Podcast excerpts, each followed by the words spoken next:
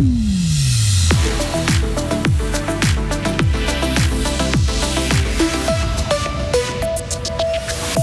Essayez pas pu, Gérard Tondré n'entrera pas au Conseil fédéral. Le Vert n'a pas réussi à déloger Ignazio Cassis. Alain Berset, lui, a un peu moins de pression que le reste du monde politique. Le Fribourgeois s'est exprimé devant l'Assemblée avant les différentes élections. Et enfin, dans notre page sportive, on parlera de foot avec Young Boys qui joue son dernier match de Champions League et Gaël Talman qui a démarré une nouvelle carrière au Tessin. Météo demain très nuageux, quelques averses, amélioration euh, vendredi, grisaille en plaine et soleil en montagne pour le week-end. Hugo Savary, bonjour. Bonjour Greg, bonjour à toutes et à tous. Le fribourgeois Gérard Tondray n'a pas réussi son coup. Il visait euh, le siège d'un des euh, deux ministres PLR. Mais Ignacio Cassis et Karine Keller-Souter ont été réélus sans problème. Tôt ce matin, Gérard Tondray et sa famille étaient pourtant très optimistes. Radio FR a recueilli la réaction de la femme du candidat vert, Christina André, un peu avant 7 heures à Berne.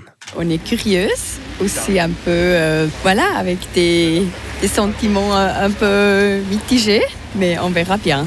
Vous avez dormi à, l'hôtel euh, hier soir, à Berne? Exactement. On voulait lui accompagner tout au long de cette euh, procédure. C'est quand même euh, une journée spéciale. Et puis c'est une aventure familiale aussi. Oui, tout à fait. On a bien aussi réfléchi à ça. Si il devient conseiller fédéral, ce serait un très grand changement, un grand défi pour la famille. Mais euh, on a bien discuté et puis on, on sait que ça serait faisable aussi comme famille. Et Isabelle Taylor, on vous retrouve sur place à Berne et les élections se poursuivent au Palais fédéral. Oui, en fait, on est au, moment de suspense, euh, un peu le, seul moment de suspense de cette matinée, la seule inconnue, puisque les parlementaires sont en train d'élire le, successeur d'Alain Berset. Il y a déjà eu deux tours, mais aucun candidat n'a encore euh, reçu la majorité absolue. Donc tout le monde ici discute. Et ensuite, quand la clochette retentit, il y a un moment de silence pour entendre le nombre de voix récoltées par chacun. Puis tout le monde recommence à discuter, à élaborer des scénarios. Donc c'est assez rigolo d'observer tout ça ici. Alors jusqu'à présent, je vous rassure, la démocratie n'a pas vacillé, puisque finalement, finalement, tous les sortants et sortantes ont été réélus. Vous avez parlé des deux PLR, mais il y a aussi les, UDC Guy Parmelin et Albert Rushti, la centriste Viola Merde et la socialiste Elisabeth Baumschneider. Donc pour ce septième siège, il y a donc les candidats alémaniques socialistes, les, candidats qu'on attendait, hein, Beat Jans, Jon Pult, et il y a l'arrivée dans ce classement, dans ce trio, de Daniel Josic qui fait un peu grenier dans la salle puisque ça prolonge les choses. Euh, on est là au moment où il y a un troisième tour et on a aussi retrouvé jusque-là notre fribourgeois Gerhard d'André qui a grappillé des voix lors des deux premiers tours. Il en a récolté 30. Alors à titre de comparaison, son meilleur score ce matin, c'était face à Ignacio Cassis, c'était 59 voix et c'était le siège le plus facile pour lui, le siège qu'il visait. Donc on est quand même loin du compte. Et surtout, ce n'était pas du tout le but de Gerhard André de voler un siège à la gauche, de voler un siège aux socialistes. Ce matin encore, quand on l'a croisé à la sortie de son hôtel vers 7 h du matin, il nous a confirmé qu'il n'attaquerait pas un siège socialiste. Et pour lui, de toute façon, maintenant, c'est réglé vu que son, vu son résultat, il n'est plus en lice pour le troisième tour. C'est assez difficile de savoir ce qui se passe actuellement dans la tête du Vert, puisque nous, les journalistes, on n'a pas accès à la salle où les parlementaires votent, donc on peut simplement le voir. On peut voir Gérard d'entrée à travers la porte vitrée, mais on ne peut pas aller lui parler, puisqu'il ne sort pas de la salle, même pas pour aller aux toilettes ou chercher un café. Mais ne vous inquiétez pas, il nous a promis une réaction une fois que tous les sièges du Conseil fédéral auront été attribués, donc ce sera à suivre dans nos prochaines éditions. Merci Isabelle. Et les votes ne sont donc pas finis hein, sous la coupole fédérale, puisqu'il y a notamment ce troisième tour, mais il y a également les parlementaires qui doivent encore élire le chancelier ou la chancelière de la Confédération. Une fribourgeoise, Nathalie Gouma, est en lice. À 12h30, nous continuons de vous faire vivre les coulisses de ces élections avec une interview de notre correspondant à Berne, Serge Jubin. En ouverture de séance, l'Assemblée fédérale a pris congé d'Alain Berset et du chancelier Walter Tourner.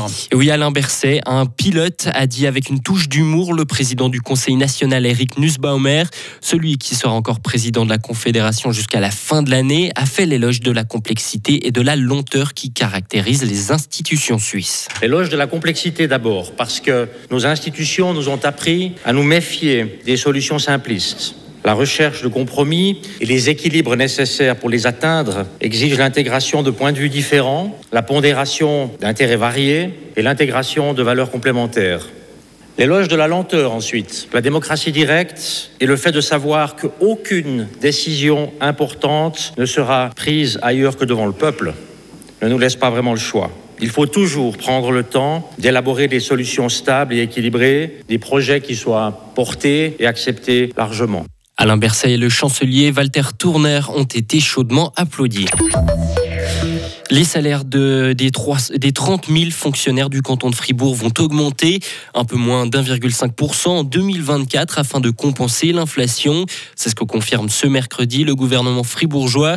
Une augmentation insuffisante, dénonce le SSP, le syndicat des services publics. Le Conseil d'État montre qu'il reste sourd aux revendications du personnel selon le SSP. Il attendait lui une augmentation de salaire de 5%.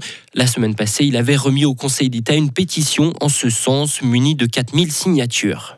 De plus en plus de monde, pas d'aide supplémentaire. La situation est critique pour Banque Publique. Avec le froid hivernal qui a frappé de plein fouet début novembre, l'inflation et l'arrivée de réfugiés ukrainiens, l'association peine à servir des repas pour tout le monde. Banque Publique est même carrément dépassée par la situation selon l'un de ses directeurs, Benoît Chalermota. Quand on a emménagé ici dans ces locaux en 2012, on avait une projection de servir à peu près 50 repas par jour et puis d'accueillir 60 personnes. Aujourd'hui, dans les pics d'affluence, on accueille 170 personnes par jour, donc qui viennent pour bénéficier d'une ou l'autre prestation, mais on sert jusqu'à 140 repas. On a triplé en fait la capacité d'accueil de banc public au niveau de la population, mais pas au niveau des infrastructures. Donc il faudrait qu'on puisse pousser les murs, il faudrait qu'on puisse déménager pour accueillir davantage de monde mais surtout pour conserver la, qualité des prestations, parce que bah, nos infrastructures, elles sont dépassées, on n'a pas le personnel nécessaire pour accueillir tout ce monde, et puis, euh, et puis en fait, on, on est débordé, on est clairement débordé. Et Ban Public organisera comme tous les ans son Noël solidaire du 24 décembre au 1er janvier. Les repas seront servis gratuitement. À l'étranger, une attaque russe d'ampleur sur Kiev a fait de nombreux blessés.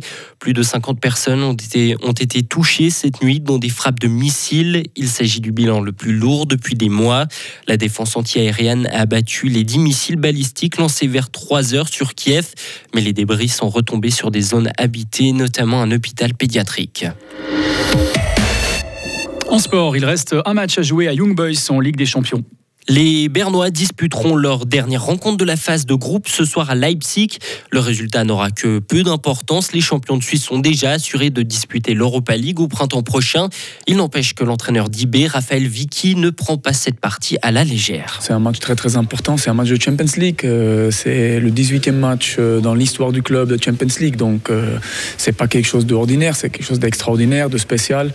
C'est une opportunité, c'est une grande chance. On est, on est fiers d'être là. Comme ça, on veut rentrer dans le match. On sait que c'est une très très bonne équipe, euh, une des meilleures équipes en Allemagne. C'est très très dur, mais on est là pour apprendre et puis pour, pour prendre quelque chose. Des propos recueillis par la RTS. Le match entre Leipzig et Young Boys commencera ce soir à 18h45. Une nouvelle vie s'offre à euh, Gaëlle Talman. La fribourgeoise de 37 ans ne joue plus au football, mais elle l'entraîne au Tessin. L'ancienne gardienne de l'équipe de Suisse est la responsable du football féminin au FC Lugano. La gruérienne coach également les gardiens de moins de 17 ans du club. Gaëlle Talman détaille son quotidien. Je prépare les séances, euh, j'analyse les matchs, j'analyse les adversaires avant d'aller les jouer. Euh, je fais des séances vidéo avec mes gardiens euh, et euh, c'est clair que c'est pas seulement la partie sur le terrain, il y a aussi du travail en dehors et c'est quelque chose d'un peu plus un peu plus complexe que de simplement arriver à l'entraînement et de, faire l'entraînement. Gaël Talman compte 109 sélections avec l'équipe de Suisse. La gruyérienne a également disputé de nombreux matchs dans les championnats espagnols, italiens et allemands. En Suisse, elle a porté les maillots de Servette chinois, Grasshopper et Bâle. Retrouvez toute l'info sur frappe et frappe.ch. La météo avec Mobilis. À la recherche d'un cadeau original, Mobilis, mobilier contemporain, mobilis.ch. Toujours très nuageux avec des précipitations, limite des chutes de neige vers 1000 mètres en fin de journée, 8 degrés. Demain jeudi, très nuageux avec des précipitations et par son pleine et plus fréquente en montagne, avec une limite de la neige vers 800 mètres en cours de journée et des températures comprises entre 4 et 7 degrés.